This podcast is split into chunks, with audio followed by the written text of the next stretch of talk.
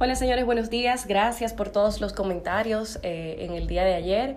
Eh, qué bueno que, esta plataforma cumple su cometido de informarles de una manera breve y, y nada, que ustedes vayan a sus trabajos, empiecen su día con las principales informaciones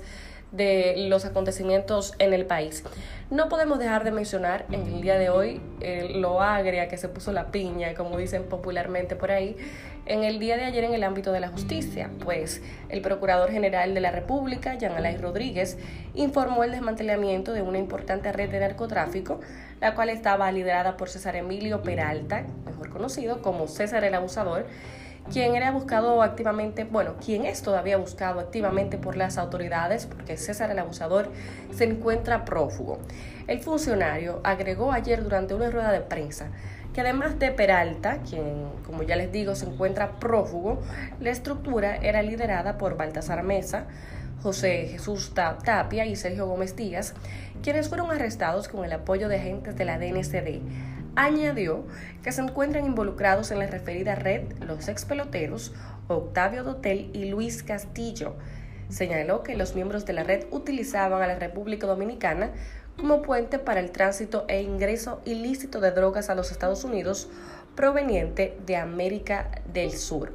Y bueno, señores, la lujosa vida que llevaba y que más bien mostraba en las redes sociales el hoy prófugo de la justicia César el Abusador dejaba muchas sospechas a la sociedad debido a que este publicaba y mostraba fotos eh, de sus relojes, de, de, marcas exclusivas, de sus automóviles deportivos, sus viajes a Europa, fotos en yates lujosos, además de reuniones con artistas locales e internacionales, entre otras actividades que realizaba. Él poseía dos cuentas de Instagram eh, con una cantidad considerable de seguidores. Eh, según este informe de la Procuraduría General de la República, el cual tuvimos los detalles en el día de ayer a través de Alain Rodríguez, los miembros de la red, como ya les mencioné anteriormente, utilizaban a la República Dominicana como el puentecito para el ingreso de drogas y provenientes de América del Sur y trasladarlas entonces a los Estados Unidos. Continuamos en el ámbito de la justicia y el Tribunal Superior Administrativo acogió este martes un recurso de amparo sometido por la Asociación Dominicana de Radiodifusoras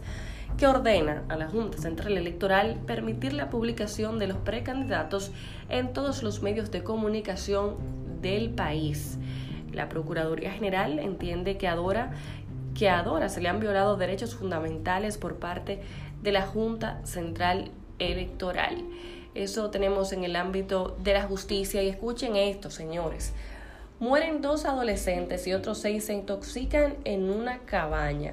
La Policía Nacional informó este martes que investiga las circunstancias en que dos adolescentes murieron y otros seis jóvenes fueron trasladados a un hospital por intoxicación luego de que los ocho celebraran un cumpleaños en una habitación de una cabaña en la provincia La Alta Gracia.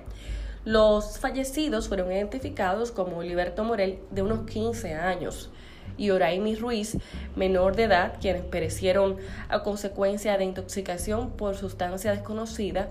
presuntamente inhalación de cocaína, juca y dióxido de carbono, debido a que encontraron un vehículo marca Kia color gris encendido en la marquesina de la habitación. Nos vamos ahora al ámbito internacional, pues el presidente de Estados Unidos, Donald Trump, dijo este martes que su gobierno mantiene contactos con el chavismo a muy alto nivel, al ser preguntado por las informaciones sobre un diálogo entre la Casa Blanca y el considerado número dos del oficialismo en Venezuela, Diosdado Cabello.